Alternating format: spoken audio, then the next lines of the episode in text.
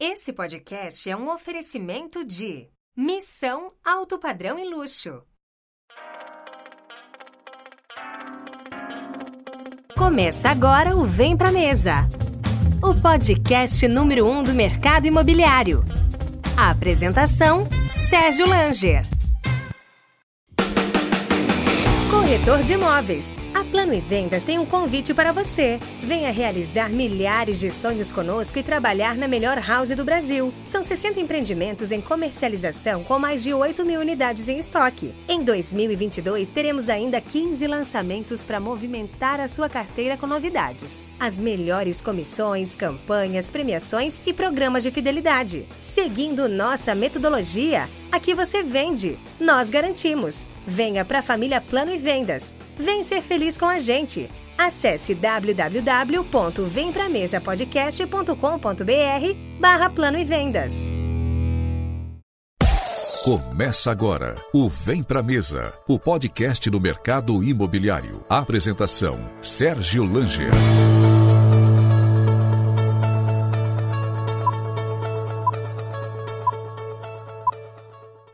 Seja muito bem-vindo ao Vem Pra Mesa, o seu podcast do mercado imobiliário. Eu sou Sérgio Langer e hoje eu tenho um prazer em receber, na verdade estou sendo recebido aqui no Grupo Zap, Lucas Vargas. Lucas Vargas, CEO do Grupo Zap. Bom, satisfação estar aqui novamente. Lucas, muito obrigado. Não, eu que agradeço pelo convite, Sérgio. Mais uma vez, uma segunda, uma segunda oportunidade de a gente bater um papo. Agora no canal, no seu canal. No meu canal, bacana. Uh, Lucas, a gente estava conversando, você ingressou no, no, no grupo, no, na época Viva Real, em 2012, né? E para quem não conhece, você já passou pelo mercado, você já tinha uma passagem no mercado imobiliário, você passou pela Cirela, né? Exatamente. O que, que você fez na Cirela? Rapaz, foi, um, foi uma passagem muito curta. Uh, na verdade, foi em 2011. Foi um, um, período, menos de um ano, na verdade. Eu trabalhava na área de novos negócios, né? Compra de terrenos, aquisição, uhum. exato. Mas uh, foi, foi uma experiência, foi minha primeira experiência no mercado imobiliário, uma experiência bastante curta, mas para quem conhece a Cirela e sabe como é forte a cultura, sabe como a empresa é robusta, é, os processos, a qualidade, tudo que é feito ali, sabe que é uma, é uma mega escola. Então, uh, ah, para mim, como uma porta de entrada para minha primeira experiência dentro do mercado imobiliário, foi, foi muito legal. Foram seis meses, mais ou menos ali, mas foi muito legal. E você estava me falando, você nasceu numa pequena cidade em Minas, Exato. chamada? Chamada Unai. Unai. Unai. Unai. com acento lá no I. Quantos exato. habitantes? Ah, rapaz, eu nem, não tenho nem certeza. Menos de 100 mil. Menos Deve 100 ter mil. uns 70, 80 mil hoje, alguma coisa do tipo. Tá, e você foi fazer faculdade no Rio de Janeiro. É, eu... Você fez administração de empresas na UFRJ. Exato. Tem uma ficha aqui, né? É, eu fiz, eu fiz faculdade de administração e fiz faculdade de engenharia também. Depois fez engenharia. É, eu fiz as duas em duas Ah. faculdades diferentes, mas... Instituto é, Militar de Engenharia. E- Exato, exatamente. Então, fiz administração de empresas, fiz engenharia.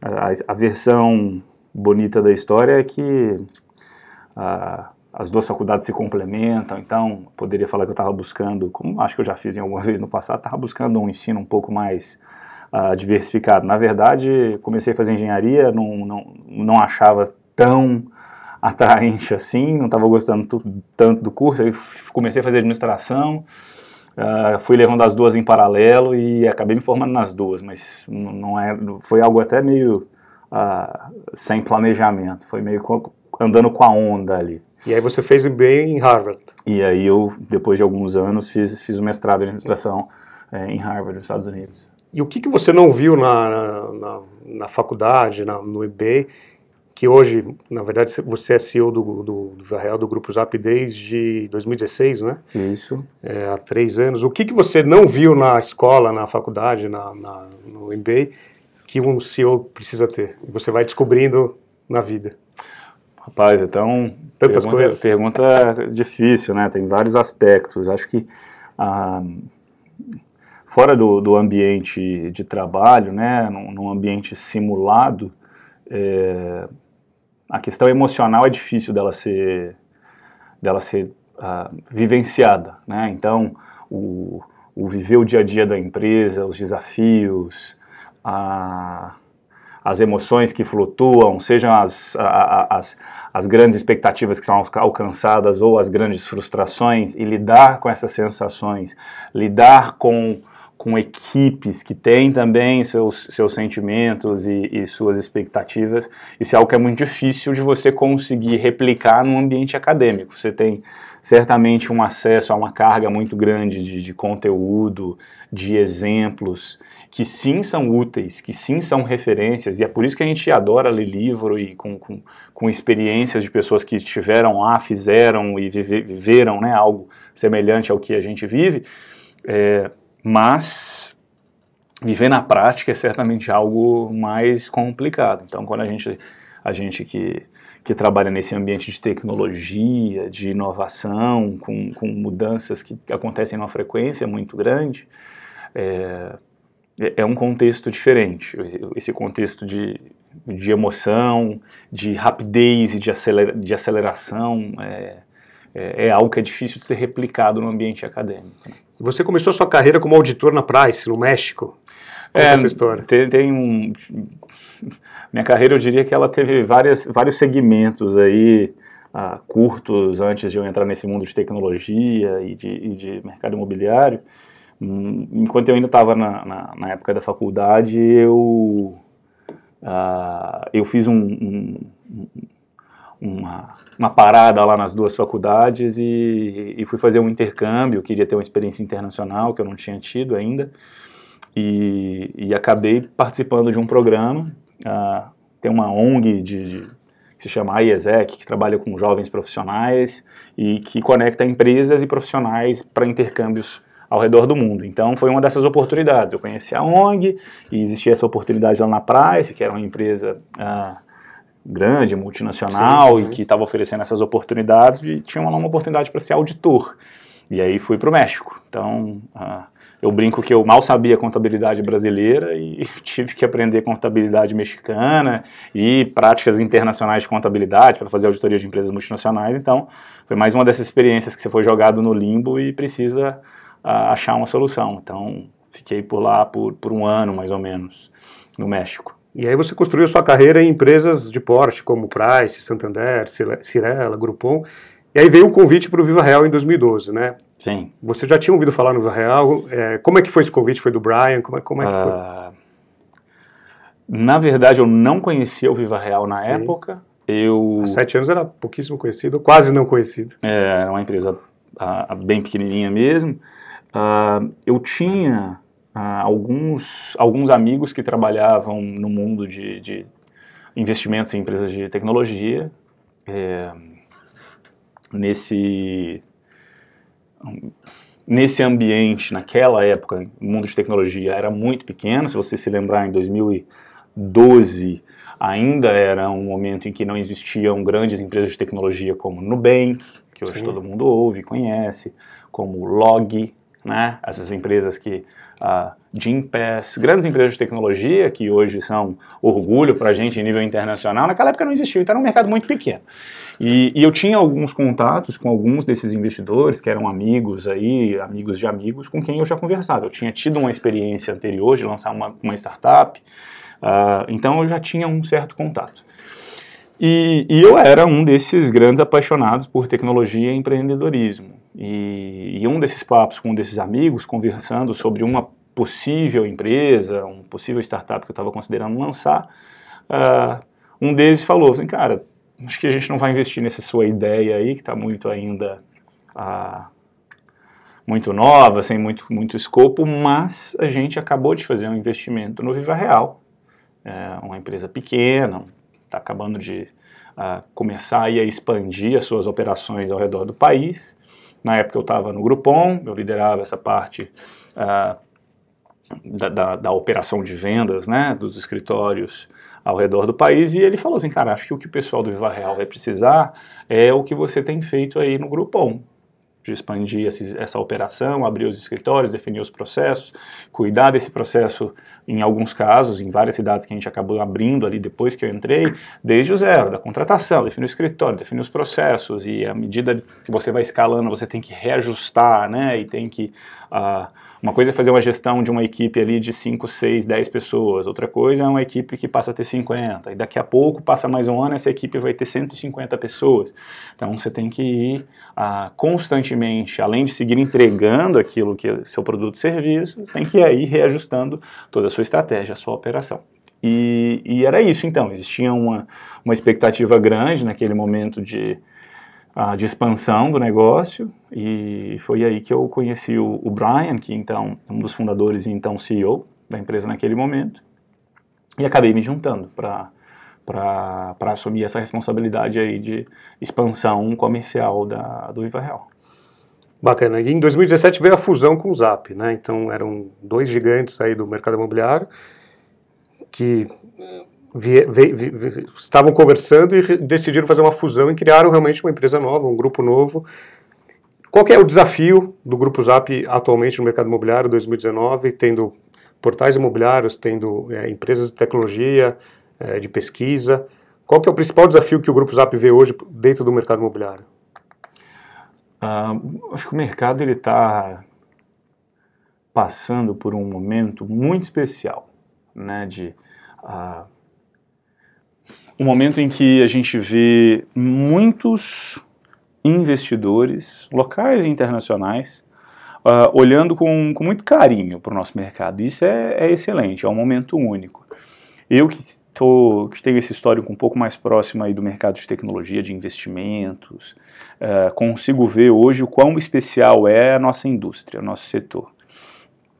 E, e por que, que isso acontece? Isso acontece porque ele ainda é um mercado muito ineficiente, sem soluções que resolvam problemas estruturais dessa indústria. Então, uh, a gente viu alguns players como uh, Quinto Andar e afins que já estão em operação aí há alguns anos, uh, e, e, todos nós convenhamos, quando surgiu um player como Quinto Andar... É, que não ou, tem dois anos, né? Acho que tem um pouco mais, um pouco né? Tem um pouco mais Mas a expansão começou há dois anos, é. Pode ser. A expansão nacional começou há dois anos. É, eles... A gente ouviu muita, muita gente que era muito cética, né? Não, esse negócio não vai funcionar, etc. É, e não é o caso. A gente tem visto hoje o tamanho que uma operação como essa uh, tomou.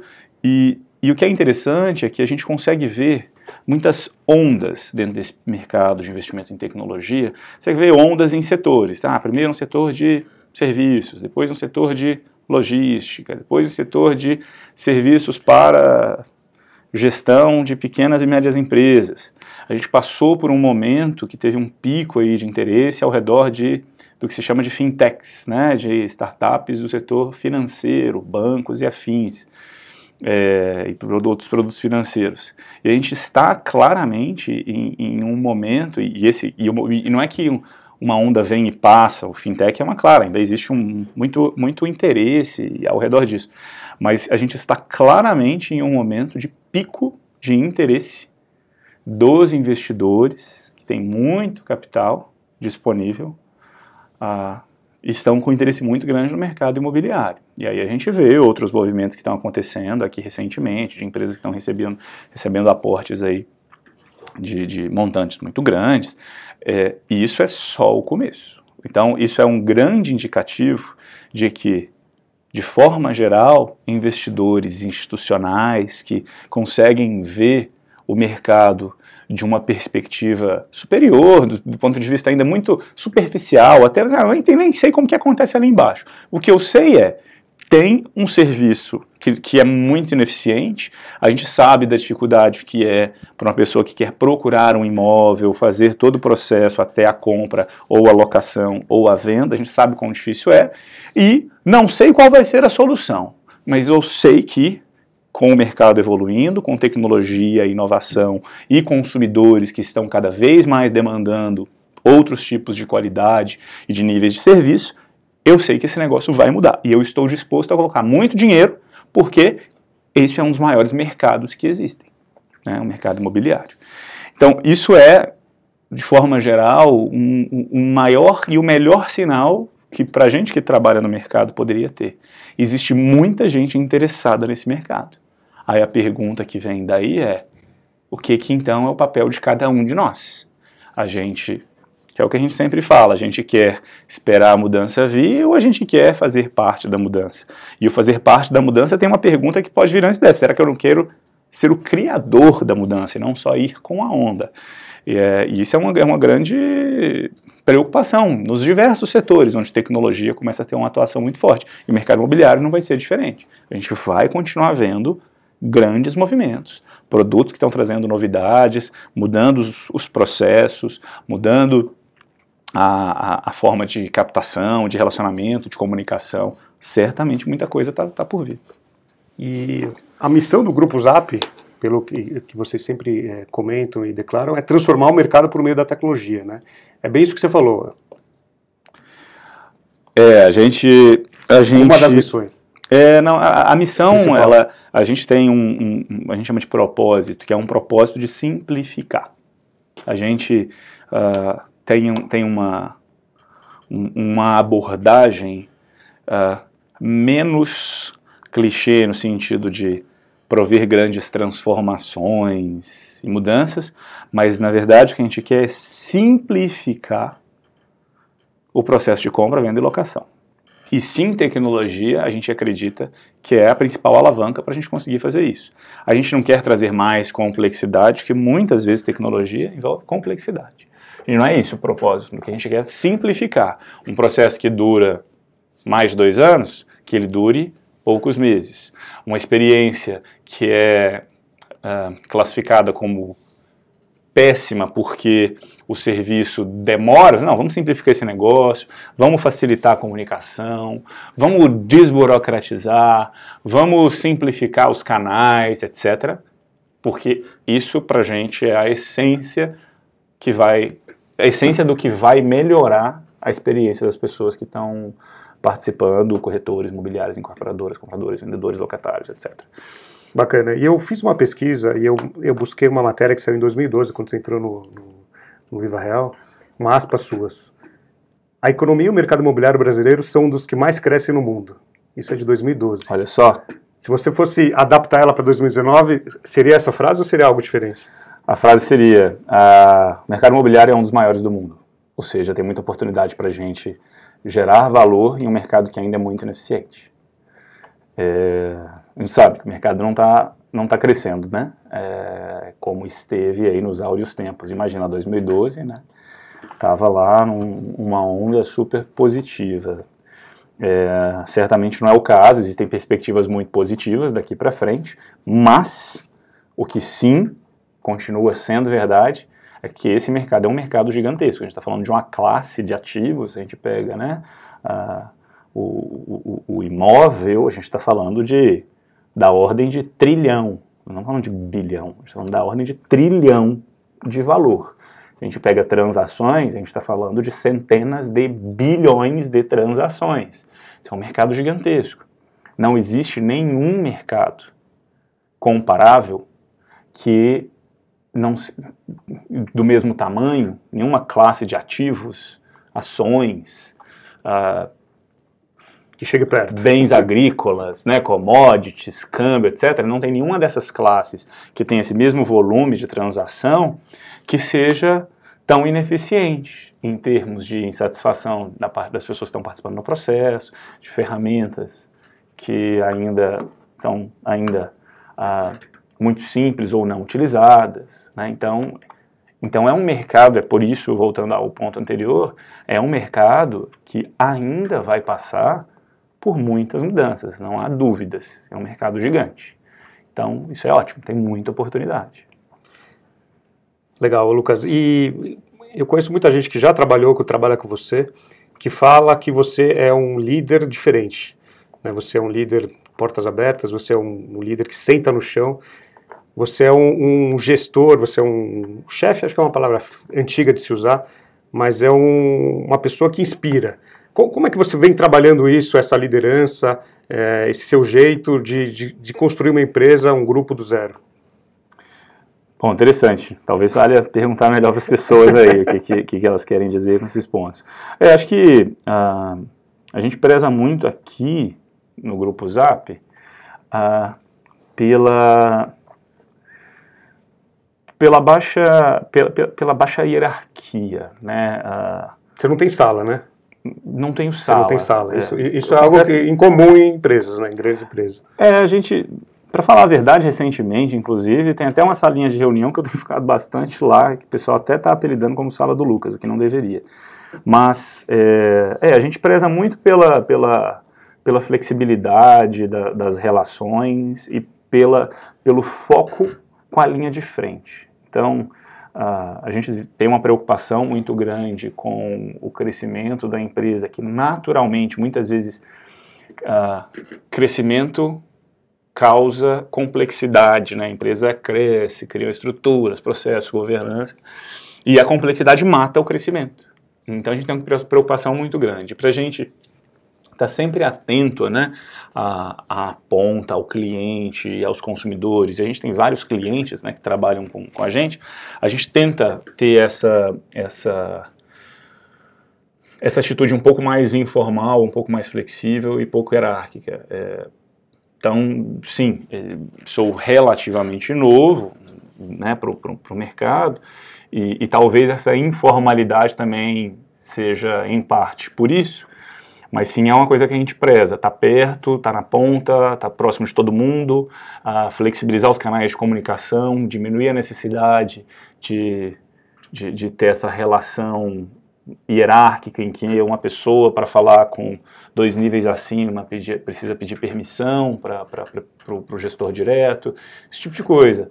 É, e, e, confesso que se você olha em, em, mercados de tecnologia de forma geral, que normalmente são mercados que surgiram assim, empresas menores, depois cresceram, é, acaba sendo um traço tradicional, né, da, da, da, cultura, da liderança, das culturas, que são flexíveis, etc. E que vem com seus problemas também, né, sejamos honestos que ah, muitas vezes isso causa uh, caos, isso causa bagunça, essa informalidade toda muitas vezes causa falta de, de, de, de um processo mais estruturado de planejamento, de acompanhamento de resultados. É, então tem seus prós e contras, mas sim, a gente acredita que os prós são muito bons e vamos tentar remediar os contras de, de ter uma cultura assim. E você é novo de idade, né? você tem 35? 35. 35 anos. Exato. E com a fusão do grupo, empresas novas chegando, é, mesmo o Grupo Zap tendo funcionários muito novos, né, acho que a, a média de idade deve ser que 20 e poucos anos. É, menos de 30. Você, você tem o desafio de liderar muitas vezes pessoas mais velhas, né, que você. Como que é esse desafio de você sendo uma pessoa de 35 anos, às vezes liderar uma pessoa acima de 40 anos? Eu acho que talvez no início ah, fosse algo que preocupasse um pouco mais. É, talvez quando eu estava lá antes dos 30, que, certo, que isso é o que aconteceu né, Sim, com certa claro. frequência. É, a, acho que talvez me inspirando no Brian, olhando para os outros gestores, uh, muito rapidamente você percebe que, que existe uma supervalorização, muitas vezes, de experiência, ou de idade, ou de algum, alguma característica de um certo profissional, muitas vezes a gente supervaloriza isso, mas quando você começa a perceber que em todas em todos os níveis da organização, em todas as áreas, por mais simples ou por mais sofisticada que seja que seja aquele profissional, aquela profissional, uh, existem boas ideias, existem uh, pessoas dispostas a, a colaborar, que vão trazer talvez soluções para problemas que antes você não tinha conseguido resolver. Isso é muito, muito, muito comum.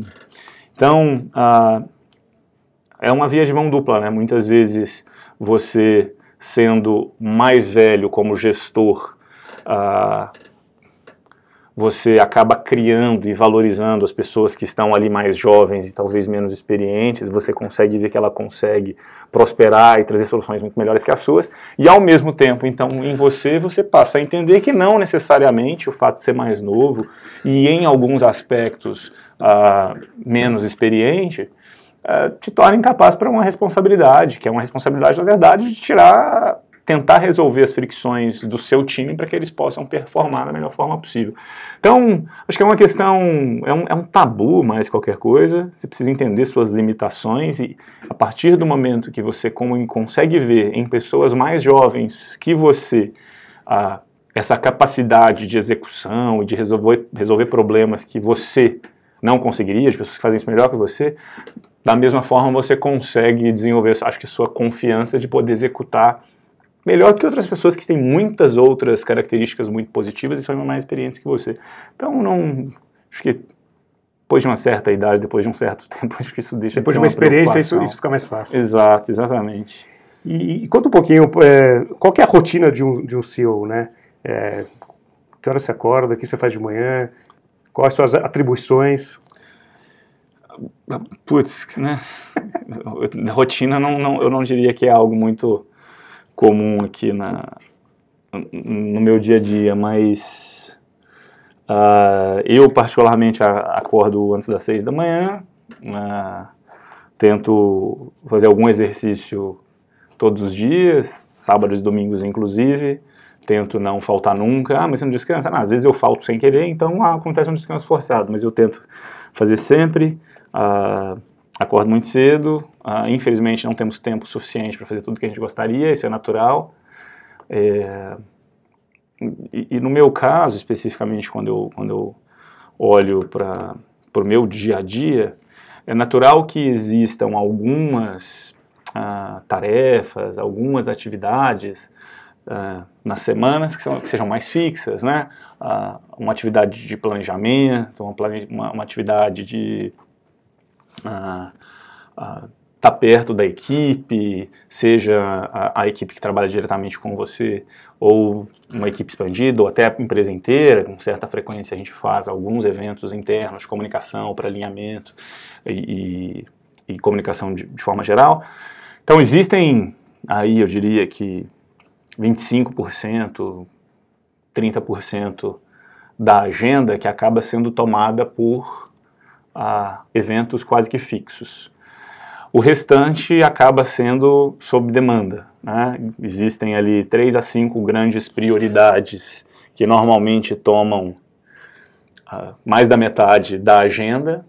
Né? Então, ah, para cada empresa existem aí apostas ou prioridades e, e, eu tenho a sorte de poder contar com um time já muito estável, muito sólido, muito experiente, que consegue me ajudar em grande parte dessas, dessas, dessas atribuições. E, e essas prioridades acabam evoluindo e vão mudando, né? Então, um, natural que próximo ao final do ano exista sempre uma prioridade de planejar, de ver o resultado do final do ano, planejar o próximo seguinte. Ah, quando a gente faz o Conecta aqui, um mês antes do Conecta, a agenda fica 80% tomada por assuntos referentes ao Conecta. Ah, então, é, é, mas é muito dinâmica, na verdade. Então, existem prioridades que, que vão surgindo e, e ajustando a, a, agenda. E em 2020, a gente vai ter uma, uma, um acontecimento muito importante no Brasil, na internet, que é adequar, a, se adequar, as empresas se adequarem à Lei de, Geral de Proteção de Dados, né? Uhum. LGPD.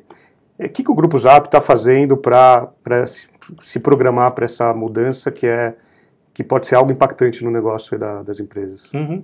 Existe uma, uma preocupação já faz algum tempo, eu diria, uh, nas empresas até de forma separada. O Zap e o Viva Real já estavam atentos a isso, Uh, e muitas vezes uh, empresas acabam sendo convidadas a participar de fóruns de discussão pelas, pelas autarquias responsáveis por, por essas definições e, e, e, a gente teve pessoas do grupo que participaram, inclusive, dessas discussões, uh, dando um, um, entendimento prático de qual era o impacto né, de algumas dessas possíveis decisões aí.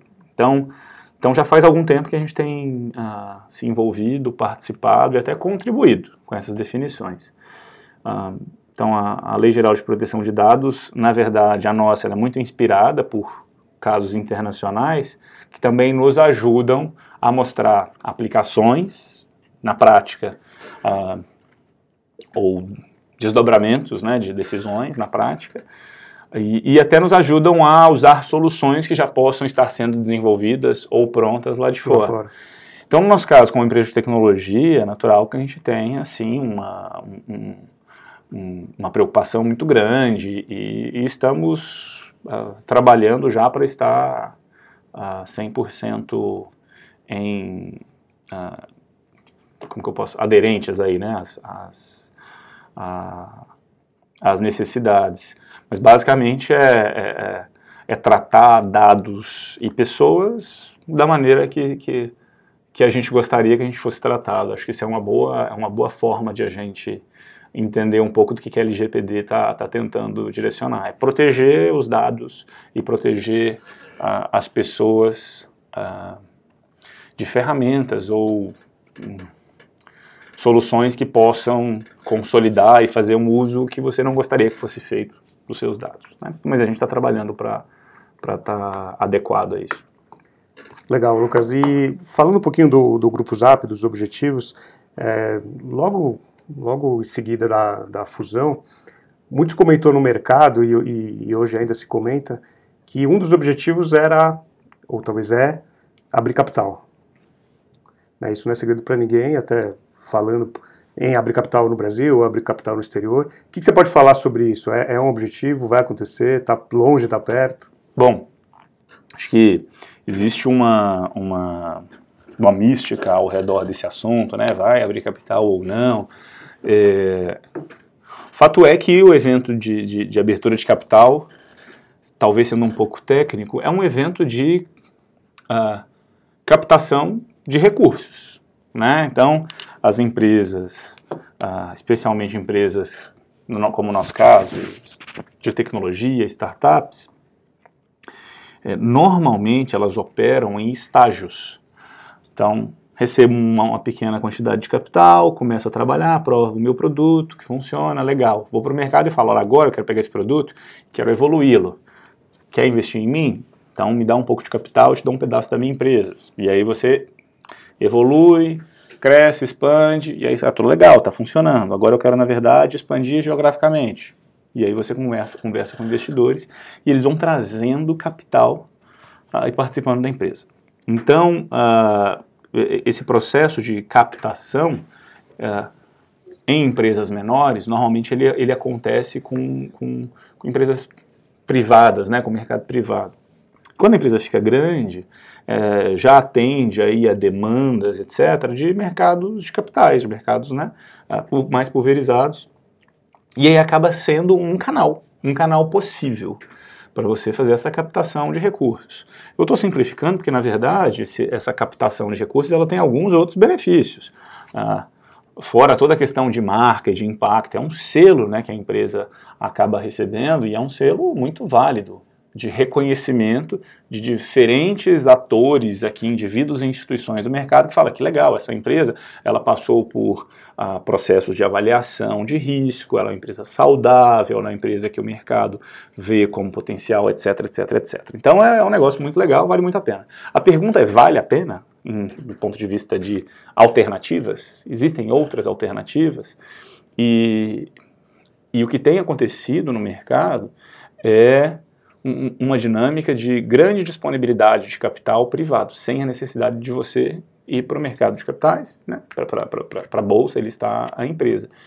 Então, e a gente tem visto exemplos, e é natural que a gente uh, se refira mais aos Estados Unidos, mas exemplos como o Uber, uh, que acabou de abrir capital, uh, algumas outras empresas, algumas que não abriram, Airbnb, que são gigantescas já, valem muito, mas que decidiram não abrir capital. Por quê? Porque existe o interesse, mesmo fora da bolsa, em, de investidores em investir.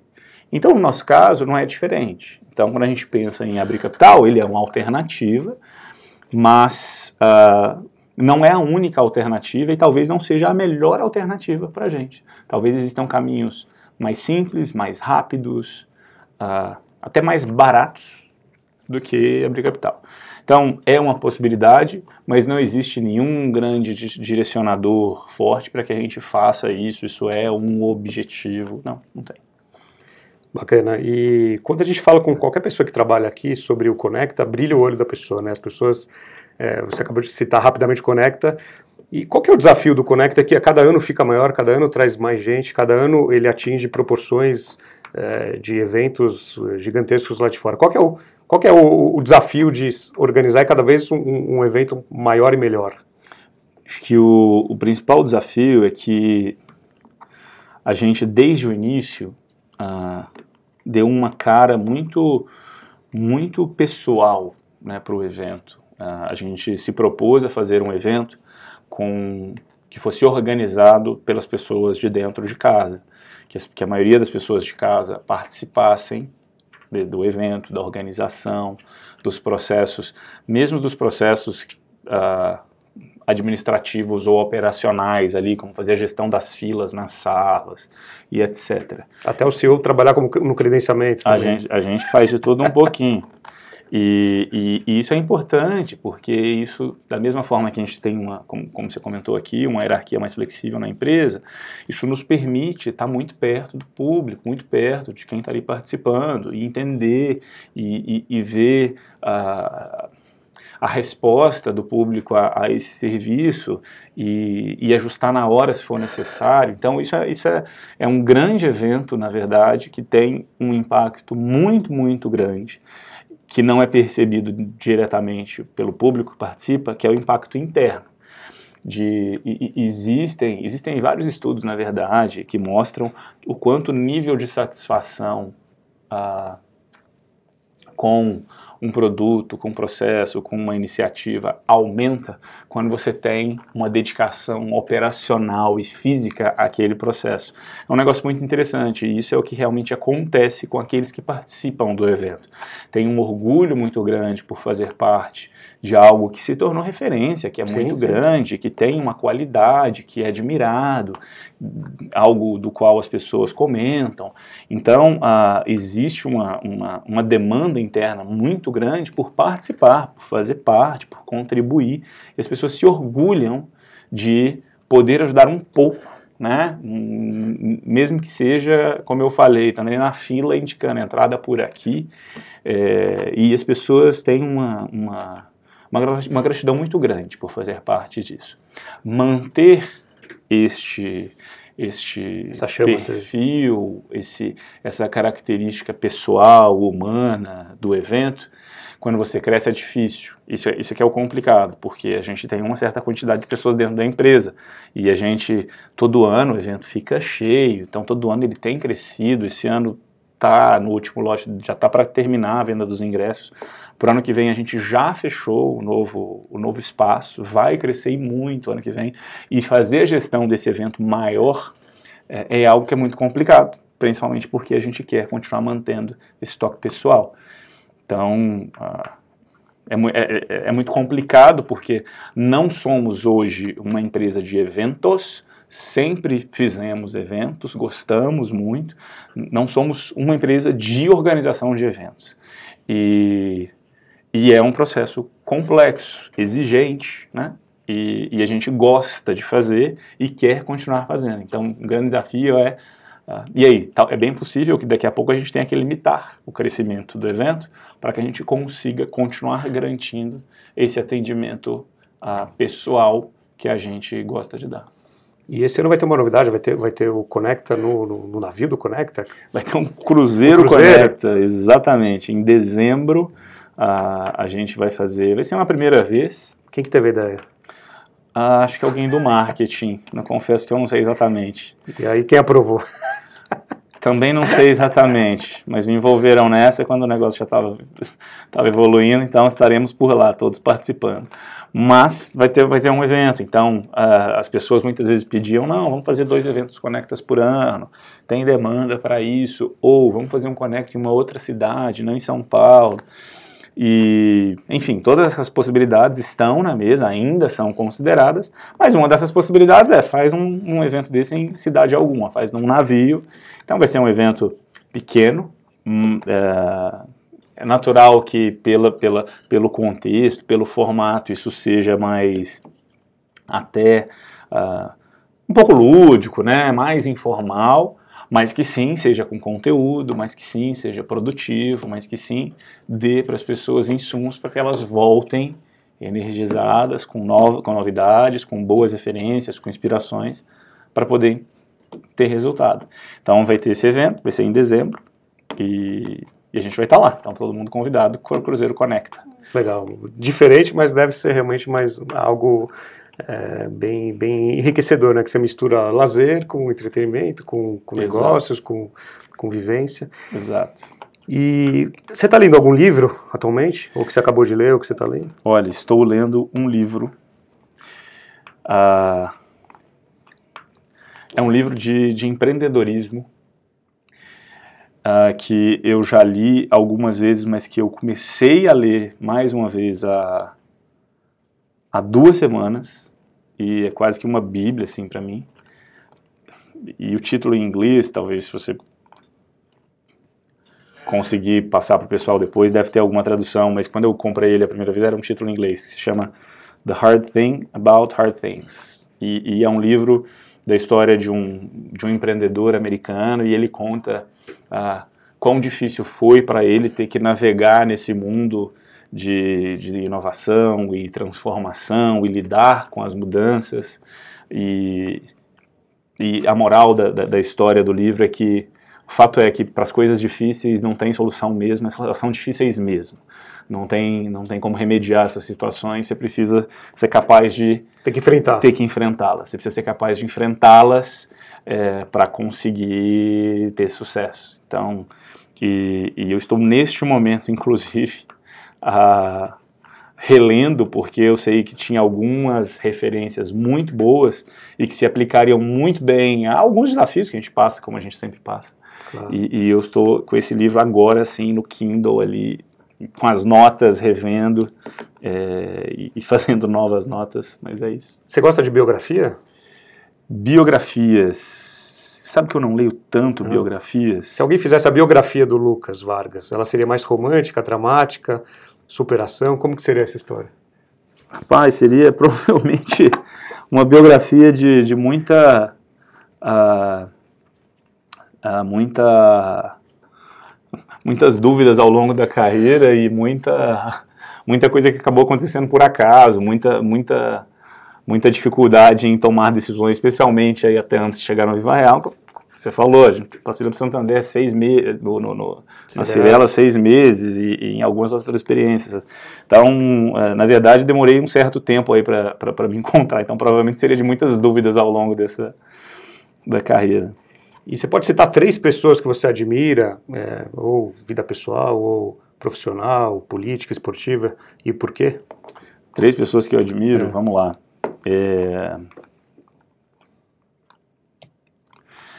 Bom, vou. Acho que talvez o Brian, que, que é o fundador do Viva Real, uh, é um cara. Uh, aqueles que o conhecem, conhecem pelo carisma e, e, e pela. pela pela capacidade de, de, de, de, se envolver com as pessoas e, e que foi capaz de criar um, um, gringo, né, um negócio no Brasil uh, totalmente descredibilizado, competindo com gigantes e, e, e capaz de montar um time. Um cara que, que, que, me ensinou muito a respeito de pessoas e de, e de como lidar com, com, com as pessoas e confiar nas pessoas e acreditar nas pessoas. Certamente é, é uma referência. Uh, três pessoas. Mais duas. Mais duas pessoas. É, Bom, uh, Tabata Amaral. Não votei na Tabata porque eu não voto em São Paulo. Tabata, deputada federal, uh, uma menina jovem e, e muito humilde, e, que eu tive o prazer de conhecer quando ela estava fazendo a sua graduação lá em Harvard. Uh, uma menina que, que, que é de uma comunidade uh, de, uma, de, uma, de uma família muito humilde com todos os seus problemas e que uh, é uma renovação para a política e que tem, acho que, agradado muito aí a, a aqueles que buscam essa renovação e, e, e, e, pessoas que estão confiantes que sim, pode haver uma solução para o país. E talvez na terceira pessoa, eu diria que o meu irmão. Meu irmão. Ah, meu irmão é do, do, do, dos netos o mais velho ali da, da família. Minha mãe, a minha avó tem. Minha avó, por parte de mãe, tem, teve 10 filhos. Minha avó, por parte de pai, teve 11 filhos. Meu irmão mais velho desses netos todos, eu, segundo ou terceiro, dependendo da situação, dependendo dos lados. Mas meu irmão é um, um cara extremamente esforçado, dedicado à academia, uh, um estudioso, um, um cara que para mim sempre foi referência, 4, 5 anos mais velho que eu. Então, sempre foi alguém que, que também me inspira, com quem eu aprendo e, e que, e que também tem, tem um, um quê de, de uma veia aí mais política e certamente em breve deve começar a atuar mais, mais eu acho que mais próximo desse, desse meio e, e, e que é alguém que eu admiro pela qual é o nome dele? Pela humildade, Daniel Vargas, pela, pela humildade, pela honestidade e pela e pelo, pelo propósito pelo qual ele vive. Acho que são são boas pessoas. Três bons nomes. E para a gente finalizar, tem um bate-bola, eu falo de algum assunto, você me fala o que vem na sua cabeça. Família. Uh, tudo. Religião. É para ser rápido? Você que manda. Tá. É... Religião, uh, dúvida. Sucesso. Uh, objetivo. Fracasso. É necessário. Uma certeza. Uma certeza, morreremos todos. Muito bom, eu conversei com o Lucas Vargas, CEO do Grupo Zap. Lucas, obrigado. Obrigado, foi um bate-papo bem legal. E deixa seu recado final para nossa audiência. Não, Sérgio, muito obrigado, cara. Foi, foi, foi ótimo, super feliz pelo, pelo convite, pela oportunidade. É, pessoal que, que me ouviu aí, espero que eu não tenha sido uh, tão, tão polêmico para alguns assuntos. Na verdade, uh, quero mais estar à disposição para ajudar e, e, e, a seguir impactando o mercado e as pessoas e os profissionais de forma positiva. Então, podem contar comigo que eu estou aqui para ajudar. Legal, bacana. Até mais, pessoal.